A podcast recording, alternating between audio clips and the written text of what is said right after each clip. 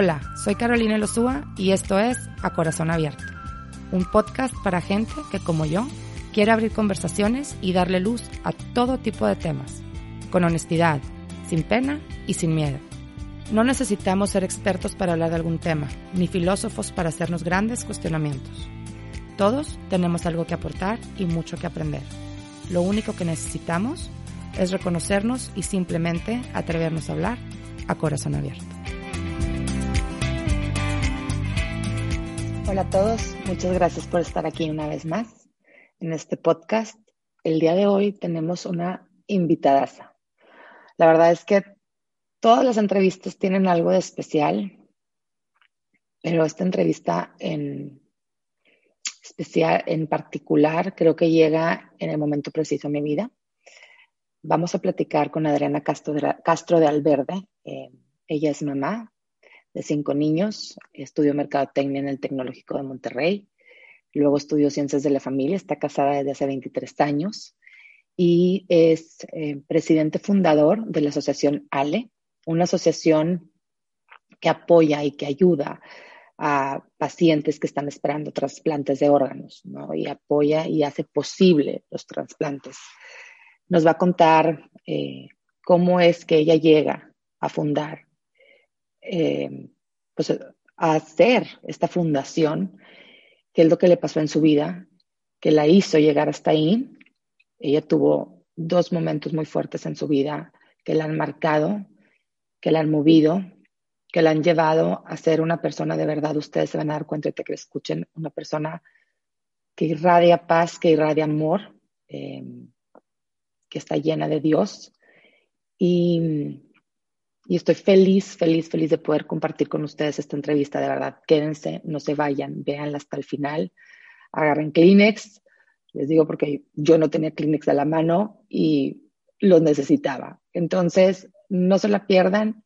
Espero todos sus comentarios. Díganme qué piensan y como siempre, muchísimas gracias por ser y muchísimas gracias por estar aquí.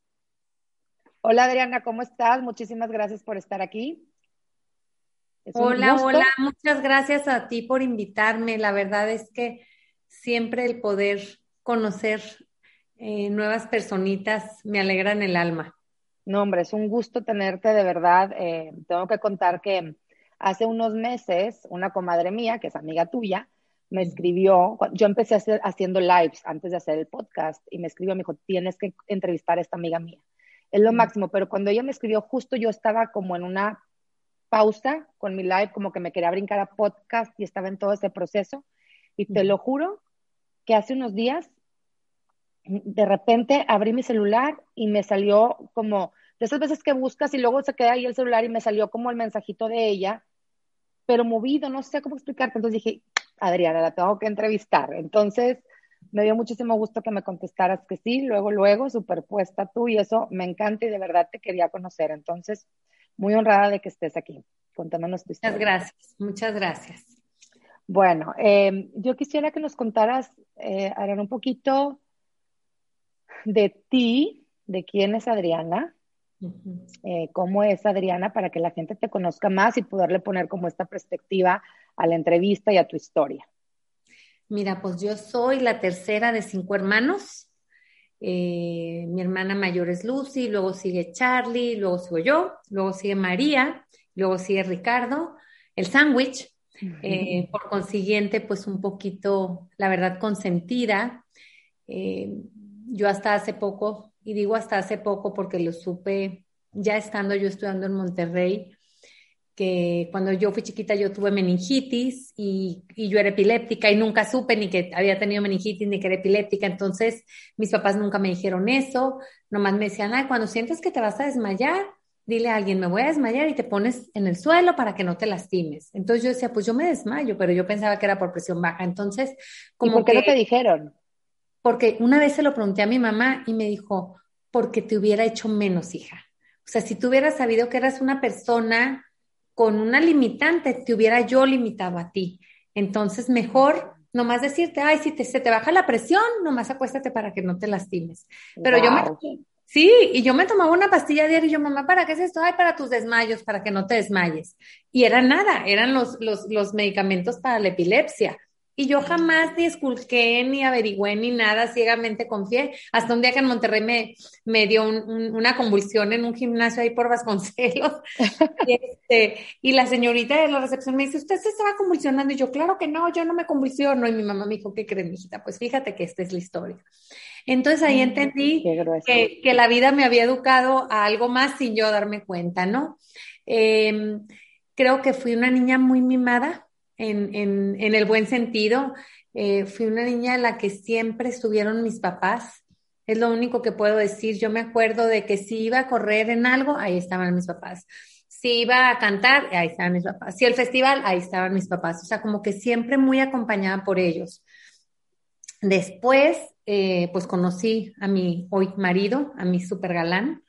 Eh, lo conocí estudiando en Monterrey y la verdad es que, pues desde que lo vi, yo sabía que me iba a casar con él. María, mi hermana, siempre me dijo, ay, Adriana, pero no, ni siquiera sabes si le gustas, no te apures, yo me voy a encargar de gustarle, le dije, pero con él voy a casar. Y efectivamente así fue, él dice que mentira, que él sabía que me iba a conquistar. Entonces, pues bueno, la cosa es que los dos tuvieron una conexión. Nos, casamos eh, y la verdad es que soy muy feliz.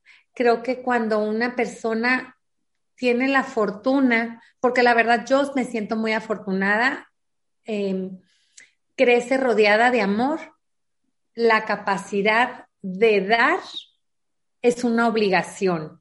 Entonces, eh, así nací, a manos llenas, a manos llenas todo el tiempo, siento que me quisieron, eh, mis hermanos, mis papás, mis tíos, eh, y la verdad tuve un noviazgo súper lindo, un noviazgo donde siempre me sentí muy querida, muy respetada, muy, eh, muy admirada, muy aplaudida, muy todo. Entonces, mi matrimonio así ha sido. obviamente como todos, yo creo, como todos, mentira podrida, les digo yo que, que no hay así montañas rusas. Ah, de repente andas queriendo vender al marido. Sí, como le digo, gordo, tengo ganas de echarte al excusado y jalarle, le digo nomás. Y me dice, vieja, de repente a mí también me dan ganas. Nunca me ha dicho, no se atreve porque sabe que lo he hecho. Pero la verdad es que Adriana es una mujer, así como me ves, este es mi, como te dije hace ratito, hoy cero glamour, eh, hoy no me sequé mis pelitos, hay días que sí me seco mis pelitos, pero soy una mamá normal de, de, intento ser de mis hijos, intento ser de mi marido, intento ser de mi casa. Eh, me gusta mucho también días como hoy que celebro un acontecimiento divino que hace rato uno de los doctores me mandó una cirugía que, que apoyamos el día de ayer. Entonces, ese tipo de cosas, el, trabajar en la fundación y tener la bendición de alegrarme con eh, la recuperación de la salud de alguien más, eh, pues esa es Adriana, esa es Adriana. Soy geniuda hasta la pared de enfrente. Eh, cuando las cosas se me salen de control, he aprendido y he aprendido cómo, pues con la muerte de mi hijo, con el cáncer. Yo les digo que de esta vida no te vas sin aprender, es lo único que me queda claro. Entonces, la vida me, me, ha ido enseñando a no ser tan cerillito, ¿no? Porque, antes así, la víscera se me explotaba aquí en la panza y ahorita digo, ay, qué a gusto. La verdad, eh, la vida te dio como esa perspectiva. Los, Ay, pero cañón, cañón. ahorita que dices esto, eh, que dices que todos aprendemos algo, ¿tú crees? Como que yo siento que a veces, no sé, te voy a decir mi pensar. O yo siento que las cosas suceden, ¿no? Nosotros siempre tenemos a Dios para agarrarnos de Él, para sobrepasar lo que, nos, lo que pase. Pero la lección de aprender está en nosotros. O sea, ¿tú ah. crees que todo el mundo aprenda? ¿Tú crees que hay gente que, aunque le pasen las cosas, se quede sin aprender? ¿Y por qué? Yo creo que todos aprendemos. Unos nos negamos al aprendizaje, pero aprendemos. ¿Por qué? Porque yo siempre hago la analogía y es muy sencillo. Si tú ves una piedra, o sea, tu sentido común te dice, hay una piedra, esquívala. O sea, no la pises porque te va a oler el pie. Es lo mismo con todas las otras cosas que te puedan pasar en la vida. ¿Por qué? Por, ah, por naturaleza humana, ¿no? Por naturaleza humana. Lo que pasa es que a veces no aprendemos a la primera, quizá. Ah, quizá. cosas, ¿verdad? O sea, como que hay veces que dices, como dicen por ahí el dicho, el hombre, ajá. como dicen por ahí, el hombre es el único animal que se tropieza dos veces con la misma piedra, ¿no? O sea, como esta parte. Yo les digo que por eso es bien chistoso, pero cuando se murió Lale, yo pensé que ya había saldado mi cuenta y nanay. O sea, con el cáncer dije, ay, que sí creo que soy muy testaruda, pero bueno, ahí ahorita que vayamos platicando. Estábamos platicando de eso. Oye, Adriana, entonces tú eres, em, eres presidente fundador de la asociación ALE. Así es. Pero primero quiero que nos, antes de entrar a esta historia de cómo llegas, quiero que nos cuentes, bueno, nada más para aclarar algo, y quiero decir que tú viviste en Monterrey mucho tiempo, o sea, tienes algo en tu sangre regia. Ah, norteña, porque soy, soy sinaloense, entonces soy norteñita. Ajá. Tienes algo de norteña, estuviste aquí unos un tiempo, entonces, pues bueno.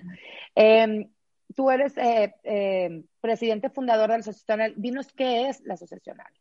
Ok, la Asociación Ale es una institución de asistencia privada donde apoyamos a personas de escasos recursos que necesiten un trasplante de órgano o tejido. Eh, y además de eso, ayudamos a incidir en políticas públicas, ayudamos a proveer de infraestructura médica a los hospitales que nos pidan eso, ayudamos a médicos que necesiten alguna beca para prepararse más.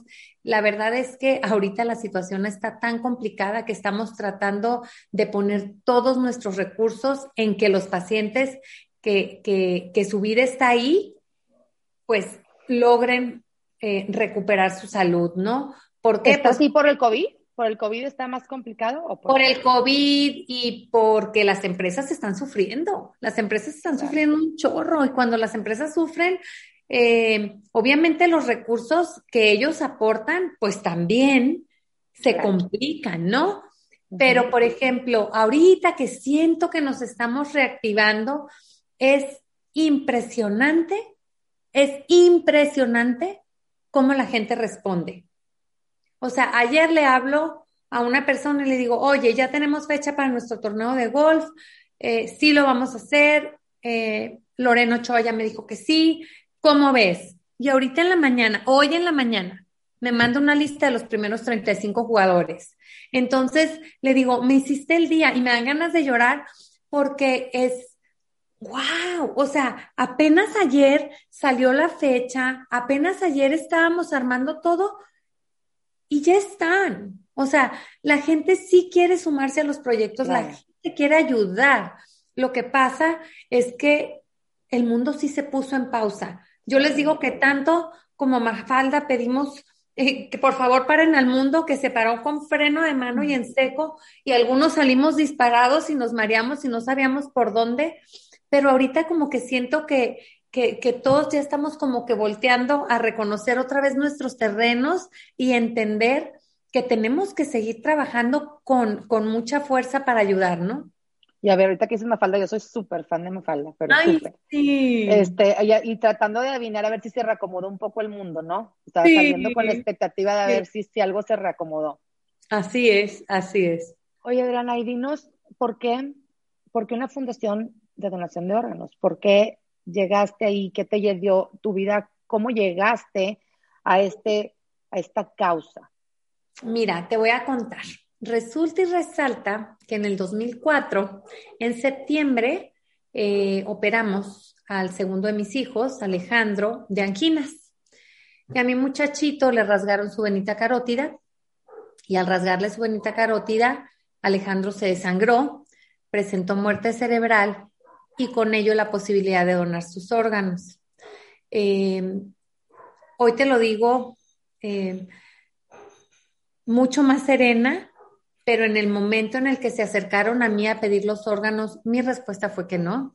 En el momento en el que mm, te están diciendo, tu hijo está muerto, pero tú lo estás viendo vivo. Y lo estás viendo vivo porque está conectado a un respirador y, está calientito y, su pancita se mueve. Entonces, ¿tú cómo me puedes decir que está muerto? ¿No? Pero muerte cerebral es igual a que está muerto.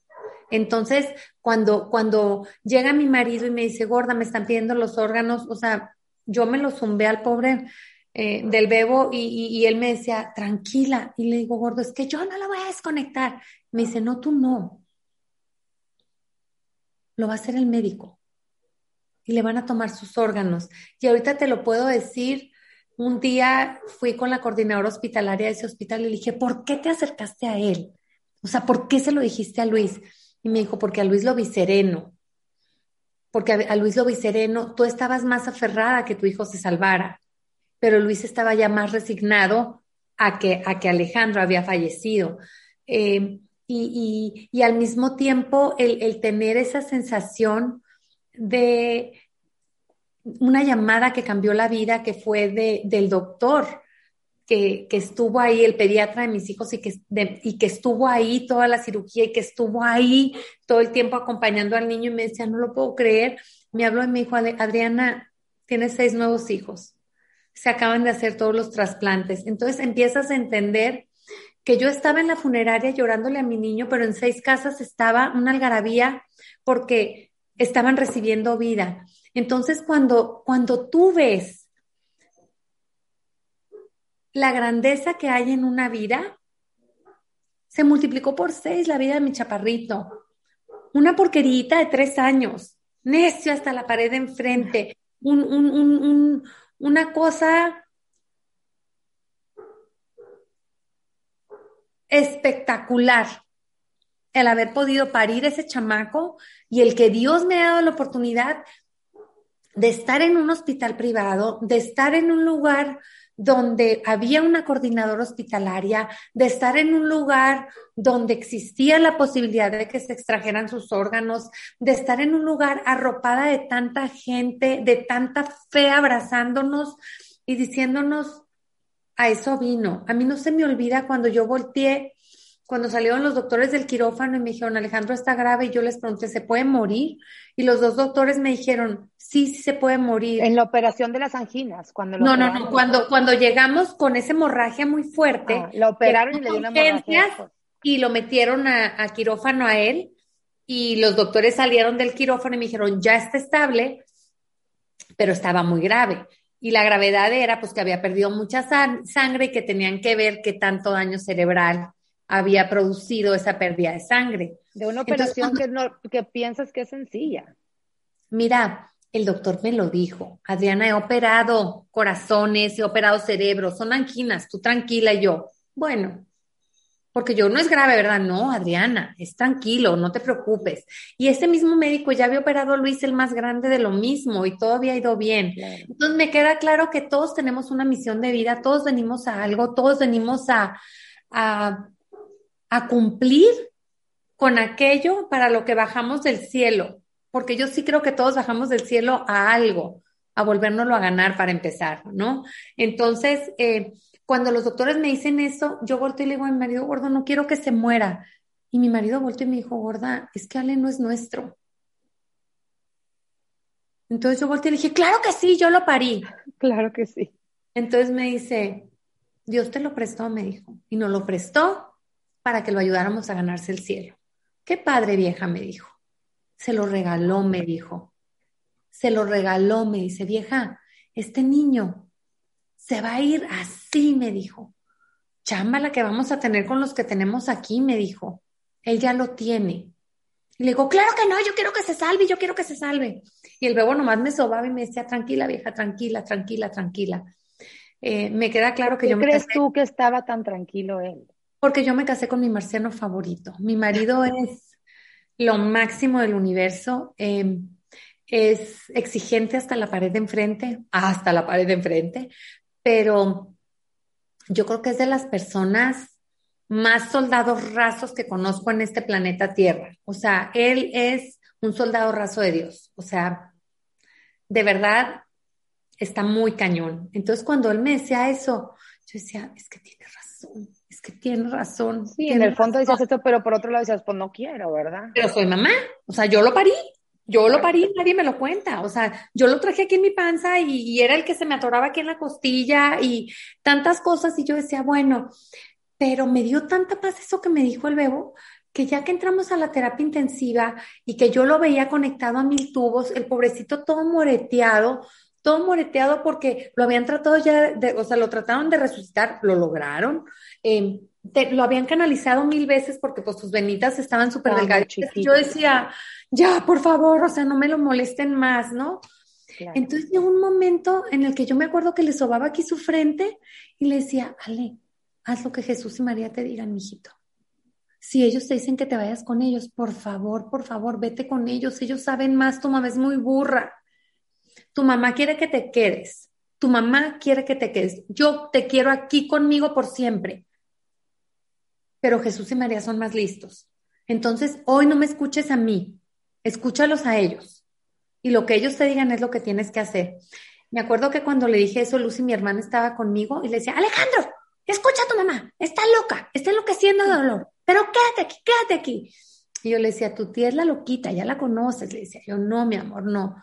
Entonces, como que poco a poco, esas famosas 72 horas que estás en el hospital te van preparando para comprender eh, ese por qué y para qué de estar en esta vida y de estar con todas las bendiciones que cada uno de nosotros tenemos. Porque yo te aseguro que cada uno de, los, de las personas tú las tienes y las personas que nos están escuchando también las tienen, así como también tienen momentos de dolor y, y, crucecitas, como les llama mi marido. Lo que pasa es que hay personas a las que se nos notan, pero hay personas a las que no se les notan. Y te digo algo, cuando se nos notan, como a mi marido y a mí, con ese dolor de la pérdida del Ale, con ese dolor de, de ver pues a, una mujer de 30 años y a un hombre de 33, estando en el hospital con su niño de 13 años eh, y con otro niño de 5 y otro de uno de un año ocho meses, que nomás volteaban y me decían, mamá y mi hermano, mamá y mi hermano, mamá y mi hermano.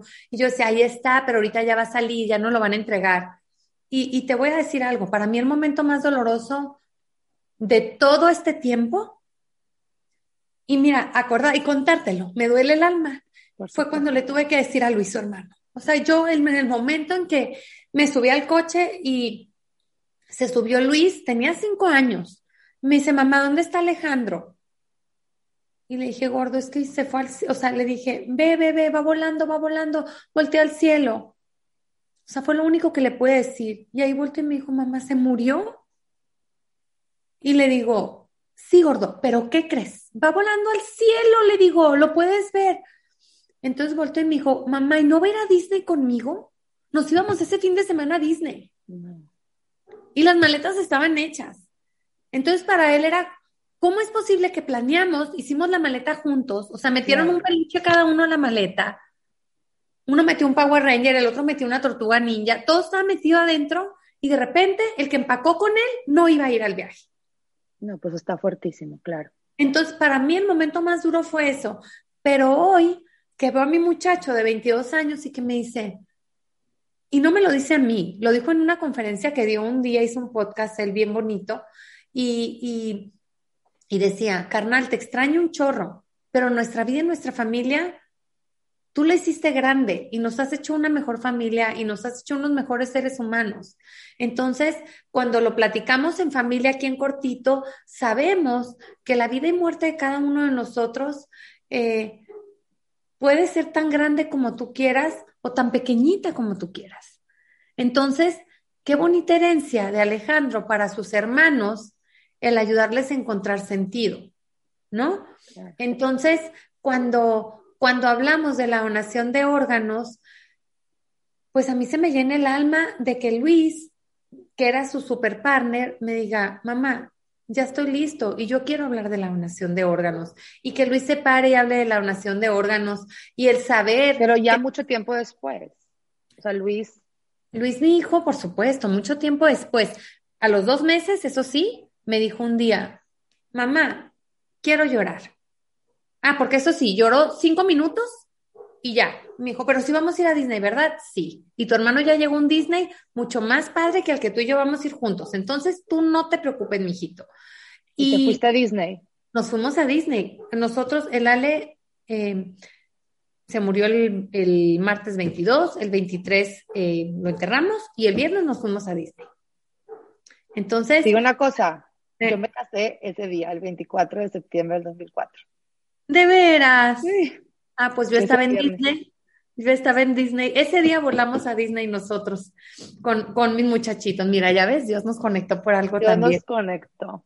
Ya ves, Oye, pues ese Adriana, día ¿y íbamos te volando. fuiste o se enterraste tu hijo? Es que, perdóname, pero estoy así como, eh, con- de, de verdad me tienes, no sé cómo se dicen, en O, no sé cómo se dice en español, o sea, en, con el corazón, estoy así con tu historia porque de verdad te veo y, y yo sé, como tú ahorita me dijiste, o sea, claro, cada vez que hablas de la historia y todo debe de ser desgastante, no en un mal sentido, sino porque es como esta parte, pues es un dren emocional, porque tienes que sacar todas tus Y emociones es a flor de humano, y la- y y es las- humano, y es humano, y de carnita y hueso, pues ¿qué quieren? Entonces, pues to- totalmente, raro si no, ¿verdad?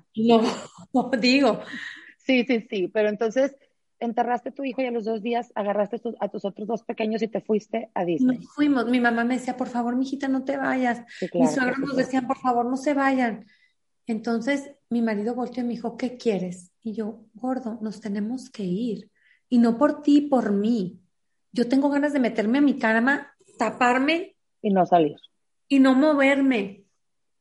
Pero ¿qué le vamos a decir a Luis y a Diego? O sea, ya perdieron a su hermano y van a perder su viaje por segunda vez, porque ya lo habíamos suspendido una vez porque había llegado un huracán. Ah, Suspenderlo otra vez, no le dije. No podemos darles otra pérdida así a, los niños, no podemos, no debemos.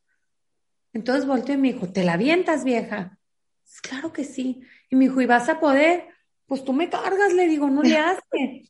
Entonces, si no puedo, tú me llevas, claro. Ajá, y la verdad es que fue muy curioso porque llegamos al aeropuerto y la verdad, pues cuando compras los viajes, yo nunca cancelé lo del ALE, entonces llega y, doy los pasaportes y me dice la señora, pero falta el pasaporte de Alejandro. Entonces voltea a Luis y le dice, es que él está muerto. Ay, no. Luis de cinco. claro. Entonces voltea la pobre señorita del, del mostrador y me dice, ¿cómo?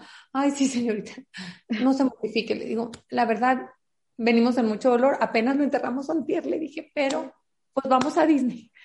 Bueno, la pobre señorita lloraba, no Claro, estaba pasando. Me dice, ¿le podemos devolver su dinero del vuelo? Yo, no te apures, no te preocupes. ya no estoy pensando en nada. No te apures, le digo, de verdad, tranquila, súbenos al avión.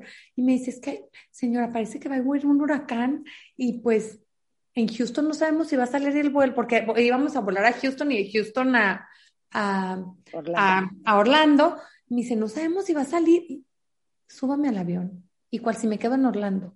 Yo no me voy a quedar aquí, señorita. Vamos. no, ya hice todo el esfuerzo del mundo para estar aquí. A mí me subes el avión. No, Claro. suben al avión. Y fue bien chistoso porque nos subimos al avión y lleno de monjitas el avión. Ay, no, pues. Entonces, sí, de verdad. Entonces decía Luis, mamá, vienen porque van a rezar.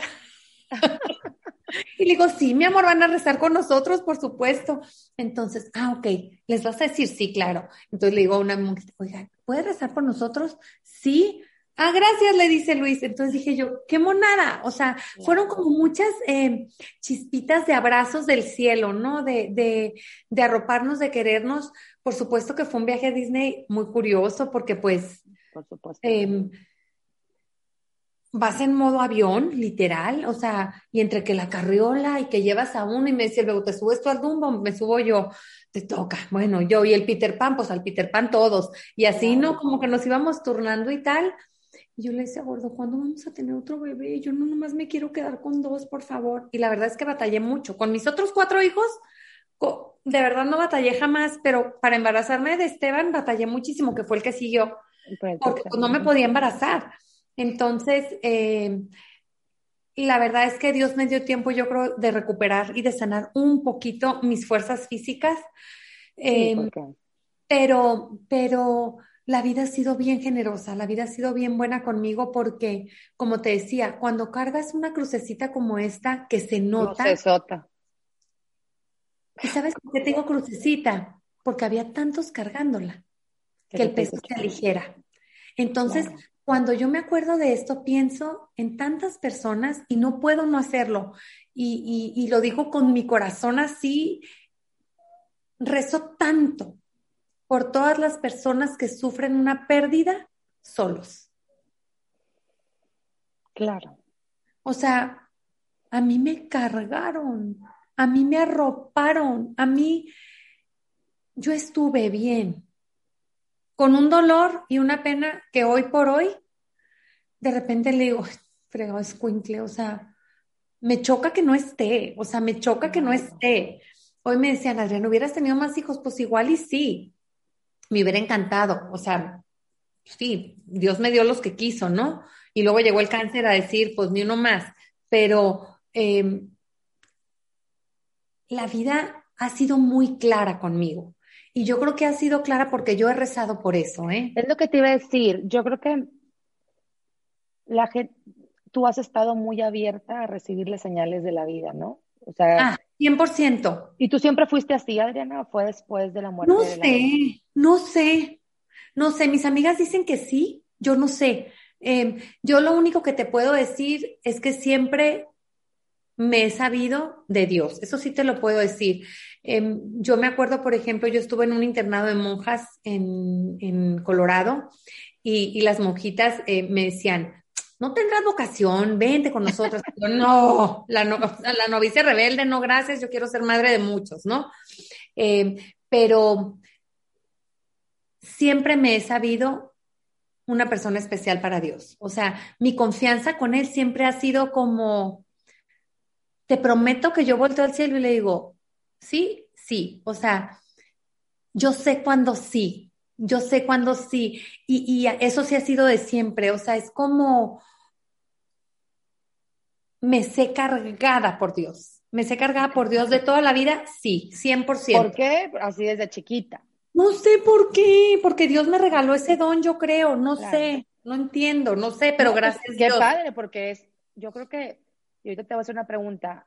A mí me ha pasado al revés, o sea, yo siempre he tenido muchos cuestionamientos, ¿no? Y como que a mí me pasa al revés de que, ¿dónde estás? ¿Por qué no te escucho? Y, la verdad, y vaya que no me ha pasado nada fuerte. Em, digo, perdimos en la familia también un niño, eh, un sobrino, y eso es lo más fuerte que me ha pasado, pero mis papás, mis hermanos, o sea, no, pero y a mí también de repente, por eso, por eso me llama la atención y por eso me paro en el tema y por eso te pregunto, porque yo te digo, qué padre, o sea, yo quiero poder sentir eso, ¿no? esa conexión. Y sí lo siento de repente, pero de repente digo, ¿por qué? No, o sea, como que a lo mejor porque yo soy muy, quiero que venga y se me parezca y me diga, fíjate Carolina, así es esto, y pues ya, sé que no va a ser así. Es, que, es que Carolina, Dios, Dios sí viene. Lo que pasa es que no viene con cara de Dios. Claro. Viene con cara de tu niño, viene con cara de tu marido, viene con cara de tu mamá, viene con cara hasta del jardinero. O sea, ¿cuántas veces ellos nos hablan, o sea, Dios nos habla a través de ellos, pero lo que pasa es que no siempre estamos abiertos a que el mensaje nos llegue. Entonces, em, yo creo 100% y, y, a lo mejor vas a decir vieja loca, pero pues, a lo mejor sí estoy loca. Nunca me han dicho que he estado muy cuerda. De hecho, eh, mis sobrinos me dicen la tía loca. Sí, o sea, soy la tía loca. Em, pero yo creo que tenemos que vivir ligeros de equipaje y dejarnos ayudar. Dejarnos ayudar. Yo creo que ahí está la clave. Yo creo que los seres humanos pecamos de soberbios. O sea, yo creo que la soberbia es uno de los pecados más grandes y, más sigilosos. O sea, la soberbia se mete en las personas con, con, con, con una facilidad y con, y con sin que te des cuenta, pues, sin que te des cuenta. Entonces, de repente, pues tienes que tratar de decir ni más, o sea, no, señor, o sea, yo no soy la más lista, ni soy la más picuda, ni, ni soy la que más va a poder. ¿Quién puede? O sea, ¿quién es el más fregón para esto? Necesito su ayuda. Y entonces las cosas funcionan. Entonces, em, cuando tuve cáncer descubrí eso. Cuando tuve cáncer descubrí y cuando tuve cáncer, em, de verdad, fue mucho más fuerte que la muerte de Alejandro, mucho más fuerte, mucho, pero mucho más fuerte. Em, y te ¿por qué, Adriana? Ah, y te voy a decir por qué. Cuando se murió mi Ale, tenía a mi viejo por un lado y juntos los regresamos a donde vamos todos. Porque los dos tenemos fe y sabemos que el ciclo se cerró. O sea, nació, vivió, se murió y lo regresamos. Pero cuando estás enfermo de cáncer, todos los días todos los días mientras tienes cáncer, estás con una zozobra de un fantasma que te dice, te vas a morir. Y entra tu marido y te dice, prométeme que no te vas a morir. Y entras tus hijos y te dice, mamá, ¿estás bien? ¿Verdad que no te vas a morir? Entonces son muchos fantasmas todos los días, todos los días. Es una lluvia de fantasmas en, en, tu alma, en tu corazón. Y además que tú también te, lo también te lo preguntas. y, te lo y, te, lo preguntas más cuando tienes el dolor físico. Cuando se murió el Ale era el dolor del alma. Y el alma existe. Y existe aquí, duele. Y duele. Sí, sí, duele. Y duele. Cuando te da cáncer, no nomás te duele el alma. Y te duele el alma cuando te sientes tan mal que dices, no voy a librarla. Claro, ya no quiero sufrir, ya no quiero estar. A mí el día que me hicieron la mastectomía. Fue, fue, perdóname que te interrumpa, fue cáncer de mama. Cáncer de mama. Cuando me hicieron la mastectomía, te prometo, te prometo, te prometo que dije, ya valió. O sea, yo no podía respirar. Mi, mi, presión arterial no subía. O sea, los doctores me decían, Adrián, échale ganas. Me tenían con morfina 24/7 porque no podía del dolor. Y de verdad el diablo se me apersonó y me dijo, ah, sí, ¿y dónde está tu Dios? ¿Por qué tu Dios no te está quitando tu dolor? Que me vas, pero así, pero así a la fregada. Porque hoy más que nunca sé que es mi Dios el que me va a sacar de esto. Qué fuerte. Y, por supuesto, pues, pues lo fueron descubriendo, fue como por etapas. Primero, ay, nomás seis quimios. Luego, ay, no, diez, no, doce, dieciséis. Entonces, pues vete yendo, ¿no? O sea, las fueron sumando y sumando y sumando. Entonces, esa zozobra de no saber es un fantasma bien feo, es un fantasma grande. Em, cada vez que me ponían la quimio, em, era, ¿va a servir? ¿No va a servir? Em, el, llegar a mi casa y decir, me tienen que ver bien, y yo me veía en el espejo y me veía verde y decía, ¿cómo fregados le hago para que me vean bien? O sea, pero no me quiero, o sea, no tengo ni ánimo de pintarme, no, no, ¿cómo? O sea, yo no quería ni ponerme turbantes ni pelucas ni nada, yo nomás quería estar en mi casa y que no me diera esa náusea espantosa que me daba y, y poder darles amor a mis hijos. Oye, Adriana, ¿cuántos años después de la muerte del Ale fue tu cáncer? El, el Ale murió en 2004 y el cáncer fue en 2015. Y fue, el Ale murió en septiembre del 2004 y el cáncer me lo diagnosticaron en octubre y me lo diagnosticaron en octubre del 2015, 11 años después. 11 años después. ¿Y cómo saliste del cáncer? Muy bien, muy bien. Ahorita terminaste tus quimios Em, en 2017. Fueron dos años. Bueno, no, porque pues fue octubre del 2015, fue como año y medio por ahí, y luego una reconstrucción, y luego que no pegaba, y que sí pegaba, y que vamos otra vez al quirófano para volver a darle unos puntitos, porque aparte, como me quitaron músculo y todo ese rollo, pues tarda, ¿no? Pero una vez que la libras, es una fregonería. O sea, una vez que la libras, dices, qué padre, pero a mí sí me tocó ver el túnel, a mí sí me tocó ver esa luz gigante que te vas y, lo único que tocó, o sea, estuviste, te moriste y reviviste. Morí bien padre, la verdad, bien padre. no, ¿cómo porque estás diciendo bien padre? No, no, de verdad. Bien padre porque quiero llegar, porque ya vi lo que es y quiero llegar, porque me dieron una probadita. Entonces, era un lugar, como le digo a un padre, porque olía tan bonito, porque olía tan bonito. A mí cuando me desperté, empecé a oler hospital y yo, o sea, porque huele a hospital, o sea, si donde yo estaba olía divino. Era un olor que yo hoy no lo puedo describir, pero era un olor que quiero oler toda mi vida. Entonces, em, era una paz hermosa, era una luz no vi a nadie porque mucha gente me dice, ¿viste a Lale? Y yo, no, se escondió, nomás me pateó la cola de vuelta con sus hermanos y su papá. Claro, que ni me vea porque luego se no, haber dicho, si me ve, se viene para acá. Se queda, ajá. Al contrario, me dio una patada y me regresó, ¿no? Pero agradezco muchísimo estar viva, te lo tengo que decir, le agradezco muchísimo a Dios esta segunda oportunidad, muchísimo. ¿Por qué? Porque el ver crecer a mis hijos, el hasta pelearme con mi viejo, o sea, lo, lo, valoro. Las cosas ordinarias.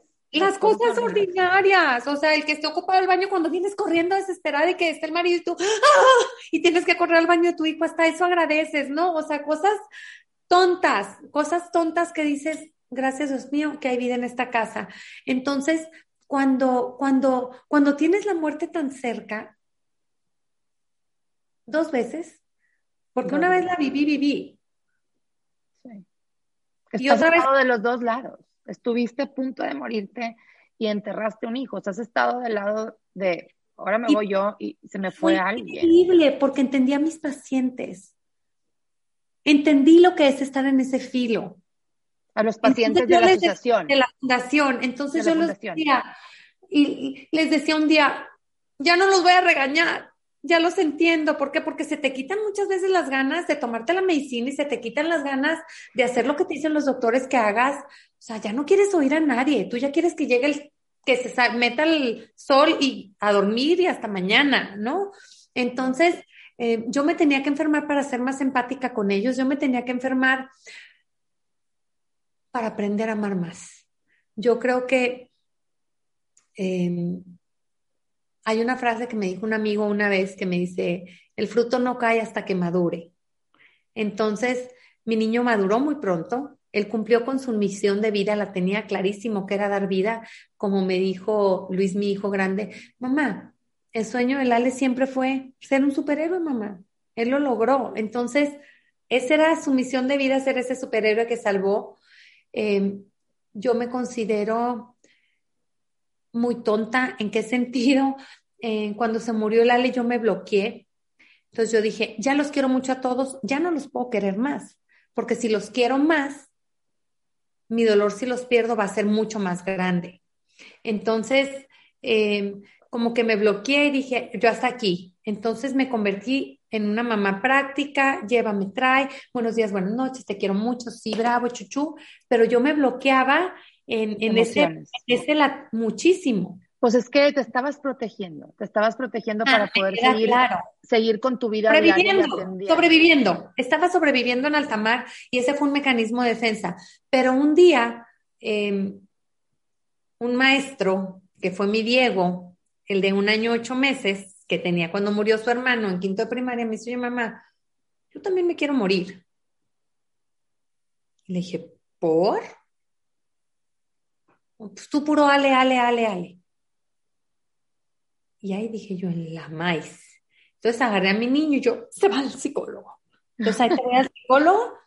Entonces llego con la psicóloga y me dice, muy bien, yo voy a ayudar a tu niño, pero ¿qué crees, mi reina? tú vas primero. tú vas primero. Y ahí ella me dijo, Adriana, vamos a romper tu corazón en pedacitos para quitarle ese caparazón y que empiece a latir. Porque tus hijos quieren escuchar el latido de tu corazón. Y lo necesitan. Cuando ella me dijo eso, ella es mi hit juvenil, ella me ha hecho descubrir tantas cosas que yo no sabía que existían. Yo siempre les digo que cuando alguien hablaba de psicólogos y de psiquiatras, de así, yo decía, ay, no, un loco en la familia. O sea, si supieran lo espectacular que es estar acompañado, por eso te digo, hay que saberse ayudar. Hay que saberse ayudar. Entonces, cuando ella me dijo, vamos a romperlo, dije, no quiero, no quiero, no quiero. ¿Y qué crees? Justo terminando mi terapia, me dio el cáncer. Sí, de hecho, me acaba de dar de alta a mí, al, al Diego lo dio de alta en friega. Sí, claro, porque el problema somos los papás. Siempre. Burros cabezones. ¿Por qué? Por soberbios, porque no nos dejamos y porque creemos que nosotros podemos solitos. Y muchas veces la verdad no. Benditos niños inocentes que en friega agarran la onda y se siguen.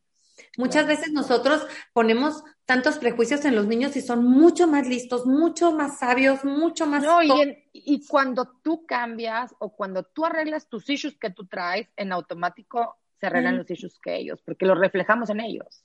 Así, de volada. Entonces, eh, mi Dieguito fue mi maestro, mi Dieguito en aquel entonces, y, y fue tan lindo porque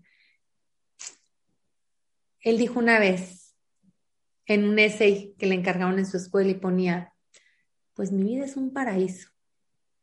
Y es un paraíso con algunas bombas, dice, ¿por qué se murió mi hermano? Mi mamá está enferma, pero pues tengo una familia y nos queremos. Entonces, ¿qué te digo? ¿Qué te digo? O sea, yo creo que, o esperaría que mis hijos tengan la certeza de que tienen una mamá que con todas sus limitantes que las tengo, los ama con locura y pasión, eh, pero tengo que aprender a amar más. Y es por lo que rezo todos los días. Mi oración de todos los días es, Señor Jesús, que hoy ame más que ayer. Señor Jesús, que hoy aprenda a amar más. ¿Por qué? Porque, porque, porque los seres humanos somos limitantes, somos autolimitantes. Y, y, no expresamos muchas veces porque medimos y estamos viendo em, qué tanto doy, qué no doy. Y, y, ojalá tuviéramos esa inocencia de un niño que corre después de no verte y te abraza y te dice hola, porque no tenemos Sin estar enojado porque te otros. Ajá, entonces, yo creo que, tenemos que ser, como te lo dije hace ratito, ligeros de equipaje, más libres para amar, más libres para entregarnos a los demás. Y, la vida es mucho más sencilla. Todos, todos, todos, Carolina, todas las personas de tu alrededor, y eso me lo dijo Luis un día, mi marido, el bebo, que estaba yo muy triste, le digo, es que ya no puedo, es que ¿por qué? Le digo, ¿por qué se murió el Ale? O sea, ¿por qué? Lo voy a extrañar mucho. Me dijo, yo también. Pero te reto, me dijo, toca cinco casas de aquí de tu vecindario, toca cinco casas. Y pregunta en las cinco casas si su vida está súper bien o si tienen una pena. Yo te aseguro que en cada una de esas casas hay una pena. No eres tú, no eres tú, no eres tú y tu pena. Eres tú y el testimonio y la oportunidad que tienes de que otras personas vivan agradecidos con el don de la vida. Es muy sabio tu marido, oye. Sí es, la verdad, sí. de verdad que sí. Ahora que te digo que no, sí, sí. De verdad que sí. Tengo la fortuna de estar acompañada y de balancear mi vida con él. Entonces, muchas Sí, porque dices tú, bueno, tendrán penas, pero pues no se compara con la pérdida de un hijo. Yo creo que no hay nada que se compare. Yo sé que tú hablas del cáncer, pero pues una cosa es decir, ay, estoy pasando por una situación económica o a lo mejor un divorcio, lo que tú quieras, pero yo creo que no tiene punto de comparación. No sabemos para qué estás preparada tú, para qué estoy preparada yo, para qué está preparado el vecino, para qué está preparado el de allá. Dime una cosa, te quiero preguntar algo que es una pregunta que con, mis amigas siempre sale el tema y siempre es, este, como se debate. Porque pues entonces es, o sea, unas creen, dicen, es que Dios te manda las cosas y otras decimos, no, es que no te lo manda, Dios está ahí para sostenerte, pero pues las cosas pasan. O sea, ¿cómo lo ves tú? O sea, definitivamente, ya sabes, estas típicas frases de que Dios manda este, las batallas a sus mejores soldados y esas cosas, no, o sea, eso yo siento que te tienes que hacer el mejor soldado cuando te pasa, eso lo pienso yo, pero ¿cómo lo ves tú? O sea, tú ves, ahorita que tú hables de la misión de la vida de Ale, del Ale, me encanta que le dices del Ale, este, de tu misión de vida, o sea, tú ya sabes cuál es tu misión de vida, tú crees que todos tenemos una misión de vida, que lo, las todo mundo la encuentra, o a lo mejor no. El fruto no cae hasta que madura. ¿Pero tú crees que pueda pasar que nunca madure? Yo creo que Dios nos va a dar la oportunidad a todos. Y yo creo, al menos, parte de mi misión en esta vida, parte de mi misión en esta vida es amar. Es amar. Es amar. ¿Cómo la descubriste, Adriana? O sea, con, o sea, ¿por qué dijiste es amar? Porque me di cuenta que si amas, todo lo demás está resuelto. Todo lo demás está resuelto. Todo. Todo, todo, todo está resuelto si tú amas. Todo está resuelto si tú amas. y, a veces amas a pesar de ti, ¿eh? Eso es lo que te iba a decir. A veces amas a pesar de ti, a veces es, o sea, no quiero, o sea, humanamente no me da mi gana. Pero yo sé que si hoy le sonrío a esa persona a pesar de mi humanidad, voy a amar voy a amar. Y la vida de esa persona se va a transformar. Y no por mi sonrisa, o sea, no porque, ay, qué linda sonrisa, no, por ese acto de amor, por ese acto de generosidad, por ese acto de, de, de romper con la soberbia. Yo sí creo que las personas, ahorita que decías lo que, lo que platicas con tus amigas de que si Dios te manda o no, Dios te manda oportunidades para amar más, eso sí. Eso sí te manda Dios, oportunidades para amar, todas. Y oportunidades para amar te manda cuando menos ganas tienes.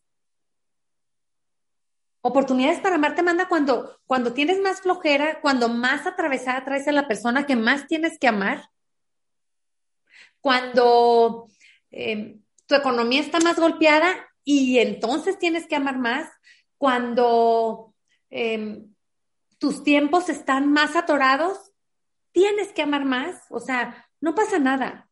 No pasa nada si perdiste un tiempo que te ibas a dedicar a ti por dárselo a alguien más. No, porque ¿qué crees? Va a haber el día en que ese tiempo te regrese a ti. De otra forma. O sea, yo sí soy de la idea de que mientras más te das, das, das, das, de verdad, la vida todo lo acomoda, todo. Y, y a lo mejor no me toca a mí, pero sí le va a tocar a mis hijos y a mis nietos y a mis bisnietos. Claro. Entonces, eh, muchas veces cuando porque de repente si nos metemos unas friegas en la fundación o, o a veces que me siento emocionalmente muy cansada, digo, va a valer la pena, va a valer la pena y va a valer la pena porque viene un bien mayor, porque estamos trabajando para que haya un mundo mejor. Es un mundo mejor que es, que es una herencia. Mira, el que mis hijos entiendan que si tú das, eres más feliz, esa es la herencia.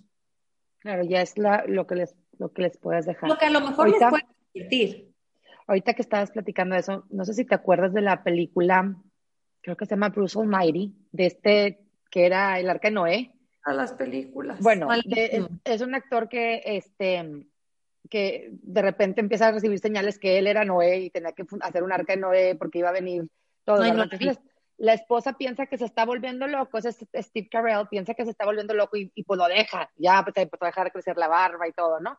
Y se va con los hijos, está como en un diner y llega Morgan Freeman, que me encanta, como supuestamente como si fuera Dios, y le pregunta que qué pasa, y estaba viendo las noticias, estaba viendo al marido con los animales, y dice, pues es que es mi marido, y pues está loco, y pues verdad, es que él dice que es Noé, y no sé qué, y entonces él dice, es que el ser humano es bien chistoso, porque tienes paciencia, pero cuando se te atora algo o te pasa algo, o sea, Dios te lo da para que lo trabajes lo que dices tú, o sea, la gente pide paciencia, la gente pide unidad, unidad, la gente pide amor, la gente pide todo, y que no entienden que para eso están los problemas, para que lo desarrolles. O sea, en pocas palabras, eso es lo que dices. Me quedé con, la frase así y dije, nunca la he visto así, o sea, y, la vi por error porque mis hijos la estaban viendo, o sea, ya la había visto hace mucho y dije, ay, ay, jole, pues sí. Es lo que te digo, Dios te da oportunidades. Claro, para que tú eso me encanta. Dios da oportunidades de que tomen más, pues como dice, como platicas de la película. Y así es, el tema es que no siempre las tomamos. Exacto. Y no las tomamos porque no nos enseñaron a tomarlas. No nos enseñaron a tomarlas. Entonces, ¿qué es lo que tenemos que hacer? Trabajar en enseñar a nuestros hijos a tomar esas oportunidades. ¿Cómo, cómo lo podemos hacer? Para ti, ¿cómo lo podemos hacer? Platicando, platicando y haciendo en gerundio.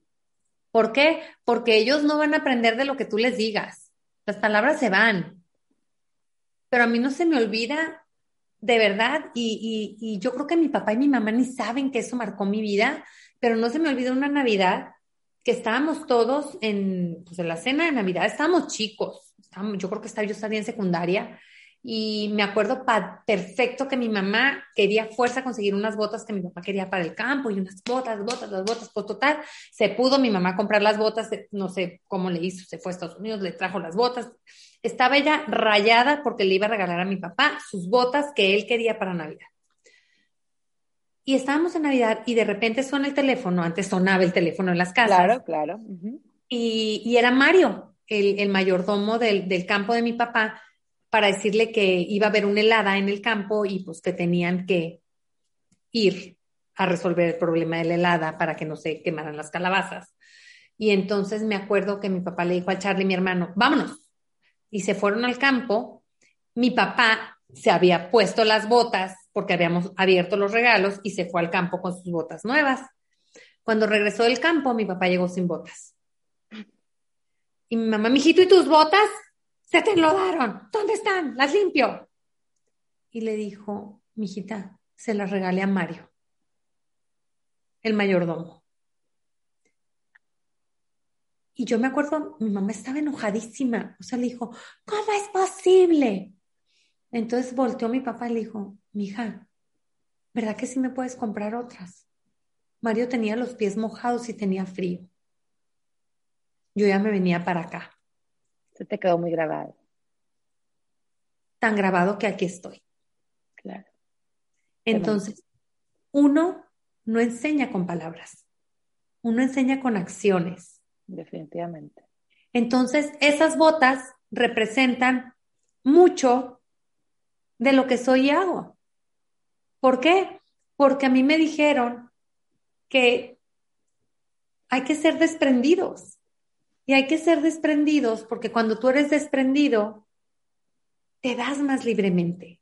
Y cuando tú te das más libremente, pues yo creo que duermes hasta más a gusto, ¿no? O sea, es como... Sí, de desprendido y es... Justo hoy estaba platicando con una amiga de eso, que yo tengo que serte sincera, yo voy muy atrás en este camino, ¿eh? yo estoy a mí me da mucho miedo morirme, yo, yo sí estoy muy attached, o sea, tengo que trabajarlo, yo sé que tengo que trabajarlo, pero yo voy muy atrás en este camino, me sacas mucha ventaja.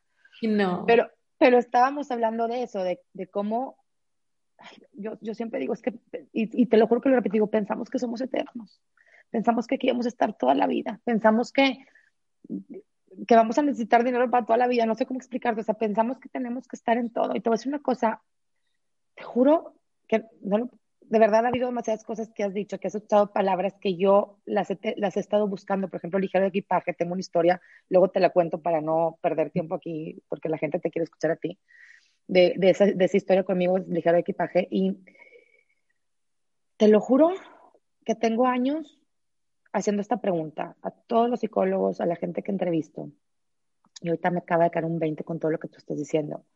¿Por qué hay gente, si que se ahoga en un vaso de agua con cualquier cosa y porque hay gente que con las eh, experiencias más atroces tú la ves y es feliz y sale adelante. O sea, siempre me ha llamado la atención eso, porque te soy sincera, siempre me he considerado las que se ahogan en un vaso de agua.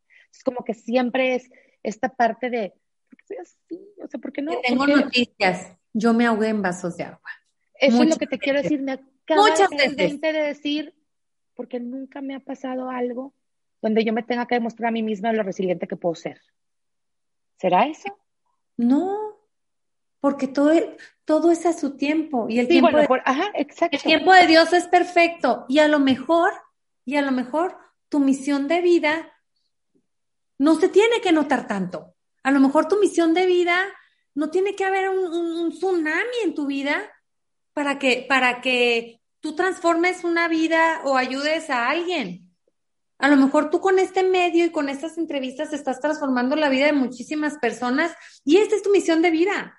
El, hacer eco de historias que ayuden a otras a transformarse. Porque yo me acuerdo cuando era chiquita decía, ahí viene el fregadazo, porque a mí nunca me ha pasado nada, ya sabes. Entonces, como que toda mi vida es, ¿cuándo va a venir el fregadazo? ¿Cuándo va a venir el fregadazo? ¿Verdad? O sea, como que... Amor. Dios es un Dios de amor. Totalmente. Y a lo mejor... Ya después lo entendí, pero de chiquita era como mi angustia, ¿verdad? Ay, no. Mira, me encanta porque estoy segura que Dios ahorita está, ahí está niña. O sea, y te está, y, te está abrazando y está diciendo, pobre vida mía, yo que la estoy apapachando. Claro, y, ella sufre sola. En mis ojos.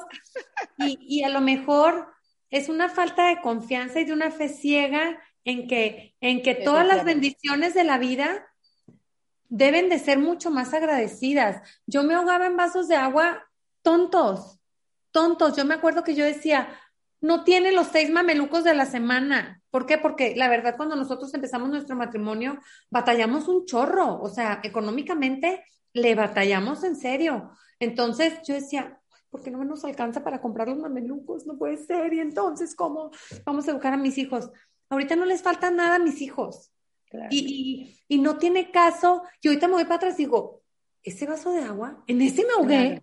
En ese me ahogué, entonces no, no hay necesidad. Lo único que te puedo decir, y, y esta fue una pregunta que le hice a una monjita de claustro en un locutorio, estábamos ella y yo solitas, eh, ella toda, yo nomás le vi sus ojitos y, le pregunté por qué Dios permite momentos de oscuridad tan profunda. Porque sí hay oscuridad. Y yo te aseguro que, que todos hemos tenido momentos de oscuridad, todos, en la dimensión que la quieras ver. Y ella me contestó, porque tú tienes que estar en la oscuridad para buscar la luz y de rodillas voltear a pedir ayuda. Entonces, entonces es que yo me quedó muy claro y, cuando alguien me dice, es que ¿qué hago? Pide ayuda.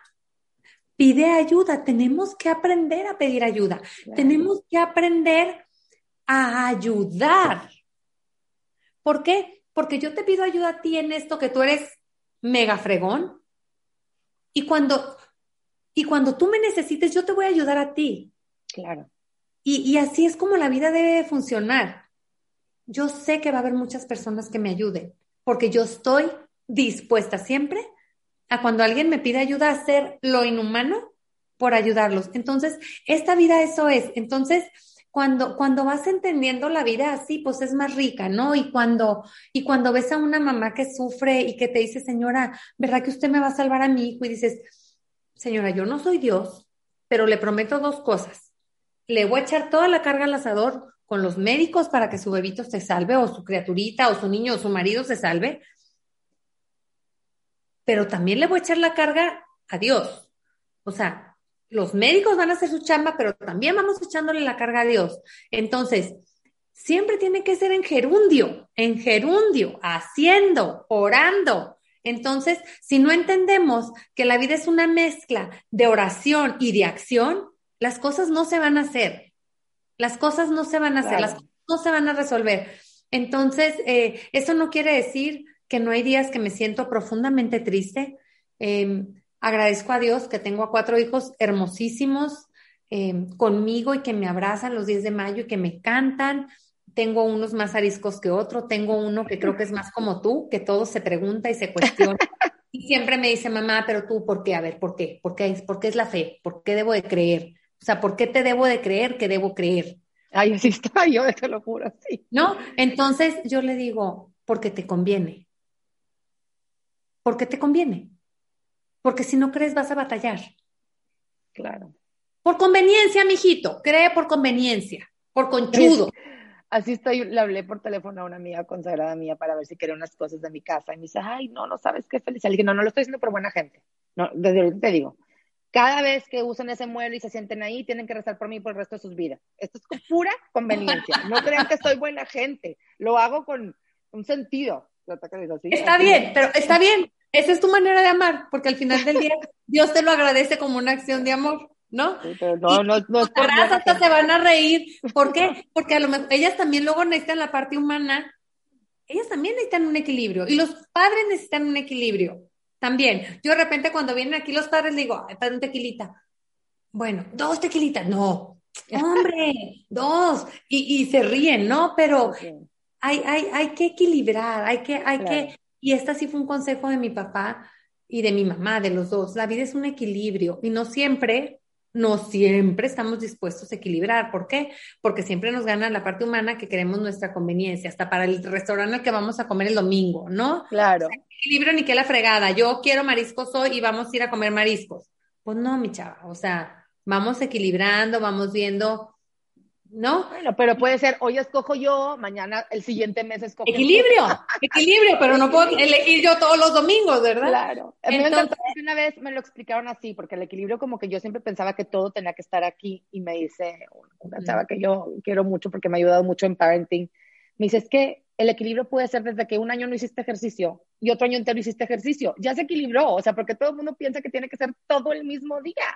Ay, claro que no. Y luego te remuerden las conciencias y dices, ay, tengo que pagar las que debo. Y entonces vas y entregas un mueble para que recen por ti, ¿verdad? claro, no vaya a ser.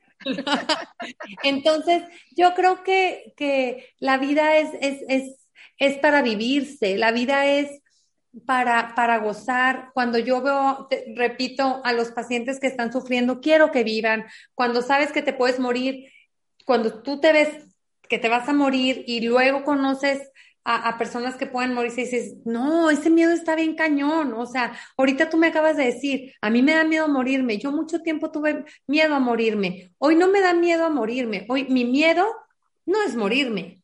Mi miedo es dejar a mis hijos. Claro. Mi miedo es dejar a mis hijos. Mi miedo es sí, exacto, dejar a mi marido, que la verdad, bien lindo me dice, por fin no te mueras. O sea, y me dice, la verdad que nos vamos a ir a viajar por el mundo. Sí, nomás que se acabe esta fregadera y verás cómo vamos a viajar por el mundo. Entonces, yo creo que, que esta pandemia incluso ha sido una bendición, una bendición. Yo les digo que para mí el haber descubierto que uno de mis hijos no come katsu. Y yo decía, ¿cómo que no come katsu? O sea, está gigante y yo no sabía que no comía katsu, Dios mío. Perdón, o sea, y, y, sentí mucha culpa por no haberme dado cuenta en 15 años de su vida que no comía katsu. Y yo siempre le ponía katsu en su plato. Entonces, yo se lo ponía. avientan el plato. Como yo se lo ponía, pues yo asumía que le gustaba. Y un día me dijo, ma, no me gusta la katsu. Y yo, ¡Oh! mi hijito tiene 15 años y yo no sabía que no te gustaba la katsu. Entonces, el, el, tiempo de estar con ellos, de saborearlos, de olerlos, de que estén en tu cuarto, de que vengan, de que te pregunten, de, de oír ruiditos todo el día. Claro que te cansan y claro que te roban tu espacio y claro que de repente dices, quiero silencio. Claro. Y después dices, después va a haber silencio. Ay, sí, para mucha gente la verdad ha sido una bendición, desgraciadamente para otros no, pero para uno, si yo me incluyo, también ha sido pero sabes qué, yo creo que para los que no ha sido, y nosotros tuvimos COVID todos, hay muchas personas que han muerto por COVID, em, y, pero también se siguen muriendo de otras enfermedades. No, no, sí, me refiero también, pues que también subió la violencia familiar, o sea, muchas cosas que, ay, que el encierro también. La violencia y, no, las mujeres, las mujeres maltratadas física y psicológicamente muy rudo. Eso es lo que me parte a mí de esta, o sea, eso es lo que más me parte a mí de esta pandemia. Ah, ahorita te voy a pasar dos libros que vas a leer para ayudar a muchas mujeres, bien padre. Bruto. Eh, pero bueno, ya hemos hablado de todo y de, todo, nada, mi corazón, de todo y de nada, pero, bueno. No quiero que se acabe, estoy picadísima con la plática de verdad. Híjole, te lo juro que lo que tú dices, creo que estamos platicando en el momento correcto, porque te lo juro que ayer tuve una plática que me preparó para esta, o sea, como que han venido como ciertas cositas que a lo mejor si yo hubiera platicado antes no hubiera como, ahora sí que a corazón abierto entendido lo que estabas diciendo, ¿no? Entonces, yo, yo también creo que, que, el tiempo es perfecto, sí, sí creo en eso, eh, las cosas se acomodan y, y, ahorita que decías de Dios, y ahorita que, que, te acuerdas de tu papá las botas, yo me acuerdo perfecto que una vez yo platicando también con mi mamá de estas inquietudes como tu hijo, dije, es que yo no lo escucho, entonces me dice mi hijita, tú no tienes que rezar, es que tú nada más vas a decir, háblame Señor, te estoy escuchando. That's it es todo. Y eso es, y eso se me ha quedado, yo creo que tendría 16, 17 años y siempre voy a, algo y háblame señor, te estoy escuchando, te estoy escuchando, o sea, ¿verdad? Como háblame esta parte. Y, y, y pues así es, y, y, creo que lo estoy escuchando a través de ti, sinceramente. Eh, tienes un, corazón tan grande, de verdad, que, que es imposible no sentirlo a través de ti. Este, pero nos quedamos con la cosa y no nos dijiste cómo fue que empezaste la asociación. O sea, pasó lo del ALE. Parte del ALE, me piden los órganos, decimos que sí, donamos los órganos y mi mamá me dijo, es que está increíble que hayamos dicho que no y que yo me haya enojado también, hijita, perdóname, hay que hacer algo. Y mi mamá fue la que dijo. Mi mamá fue la que me dijo, que no los dones. No, o sea, mi mamá me decía, no, no, no, pero ¿cómo? ¿Y cuánto tiempo? Y, o sea, como que eran muchos miedos, ¿no? Para empezar era el miedo a la verdad de que está muerto. Yo creo que ese era el miedo más grande, ¿no? El miedo a la verdad de que está muerto, porque es la única opción para donar, que estuviera muerto. Em, y una vez que ya está muerto, pues era un niñito de tres años. O sea, ¿cuánto mide un niño de tres años? Acostadito en su cama y dices, esa cochinadita tan chiquita, eh, ¿cómo le va a hacer para donar? O sea, traía pañal puesto, o sea, era un niñito. Y, y, y, se, y en el momento llega Ricardo, mi hermano el más chiquito, y me dice, oye, cisterna, me dice, yo quiero entrar a la cirugía. Y le digo, ok. Entonces yo le dije al doctor, está bien, vamos a donar sus órganos, pero mi hermano tiene que entrar a la cirugía. Y cuando mi hermano me dice, Adriana. No es doctor tu hermano. No, cero. Y era un niño, o sea, no estaba ni casado, ni de novio, ni nada. El Ricardo no sé cuántos años tendría. ¿Para qué te digo mentiras? Hago cuentas y me van a salir mal. Em, pero Me dice, Adriana, han sido las experiencias más bonitas porque los doctores se hablaban por teléfono y, ¿cómo vas? Bien. Ok, va a salir el riñón, ya está listo el paciente y tenían al otro paciente preparado para recibirlo. Me dice, salían con sus hieleras felices en éxtasis porque iban a, a dar vida. Hermana, me dijo, está cañón el morro. O sea, yo vi la alegría en el quirófano, me dijo. Yo es el morro. El morro, mi hijo, el morrito, Ah, mi hijo. Sí, el morro es en, en, en El Sinaloa, el Sí. morro es el chavo, ¿no? Entonces me dijo, el morro es grande, me dijo, el morro dio vida. Entonces le digo, muy bien, y fue bien chistoso, porque luego me pidieron que llevara ropa, pues para que lo vistieran para la, para el, pues la, para la cajita, para la funeraria. Entonces yo le mandé sus chones favoritos, su camisa, o sea, yo lo vestí con la ropa que a él más le gustaba, y de hecho unos tenis nuevos que le habíamos comprado para el viaje que él quería. A Disney. Esos, ¿no? Lo vestimos divino. Entonces ya fuimos a la funeraria, yo lo vi con su camisa, padrísimo. Y luego me dice el Ricardo, hermana, yo me voy a ir al crematorio con él. O sea, yo me voy a ir. Y, y ahí es cuando dices, qué acto de amor tan grande de mi hermano, el, el haber tomado esa postura de yo me voy con él. Y, y hace poco, a lo mejor un par de años, me dijo, oye, te tengo que confesar, el morro se fue con toichones. O sea, yo le dije al del crematorio que no lo iba a mandar encuerado y yo lo tenía que mandar con sus tortugas ninja, me dice, porque si no, pues me iba a jalar las patas en la noche. Entonces, eh, a- ahí siguen esas pequeñas muestritas de amor, ¿no? Eh, cuando el doctor me habla y me dice que tienes se- seis nuevos hijos, que se hicieron los trasplantes, eh, y Los después seis fueron exitosos. Los seis fueron exitosos. Cuando ese diciembre una amiga me dice, oye, ¿no quieres ir a llevar regalos al hospital del niño de Federico Gómez? Sí, claro que sí, vamos al Federico Gómez a llevar regalos, juntamos regalos y fuimos a llevar regalos al área de los niños que estaban esperando un trasplante. Y de repente me encuentro un doctor y le digo, ay, doctor, qué padre que trate niños. Fíjese que mi hijo donó los órganos y se le soltó llorando el doctor y me dijo, yo tomé los órganos de tu hijo. Y yo, cierto. Sí, claro. Entonces digo, gracias. Y me digo, dígame que todos están bien, todos están bien, me dijo. Este, la verdad, era de, era de buen, ¿cómo me dijo? Era de buena sangre, o no sé, algún De chiste. buena genética, claro. Algo me hizo un chiste, pero, pero fue bien lindo el verlo y, y- el vivir así la donación con tanta alegría, con, con tanto positivismo por parte del doctor que te estaba diciendo que había sido un éxito, viendo a las mamás con sus hijos que estaban esperando un órgano, recibir un regalo. Eh, después, como a los seis meses, me tocaron a la puerta de mi casa y era una señora con una niñita que tocó en mi casa y me dijo, vengo a darte las gracias. Y yo así dije, no. Me dijo, no, no, no, yo no recibí, eh, o sea, nosotros no recibimos un, un órgano de Alejandro, me dijo, pero vi una entrevista tuya en la tele, una amiga mía te conoce y mi hija recibió un hígado, me dijo. Y yo nunca he podido darle las gracias a la persona que se lo donó. Entonces yo siento que si te doy las gracias a ti, también le estoy dando las gracias a esa persona que No le es debo. como en las películas que se juntan las familias, o sea, no funciona Aquí en. México no, no es legal. ¿No? Ajá. Aquí en México, apenas que la persona que recibió el órgano pide a conocer a la familia la fam- del donador, la familia del donador decide, pero la familia del donador no puede solicitar ver a estas A ver personas. quién es. No, no.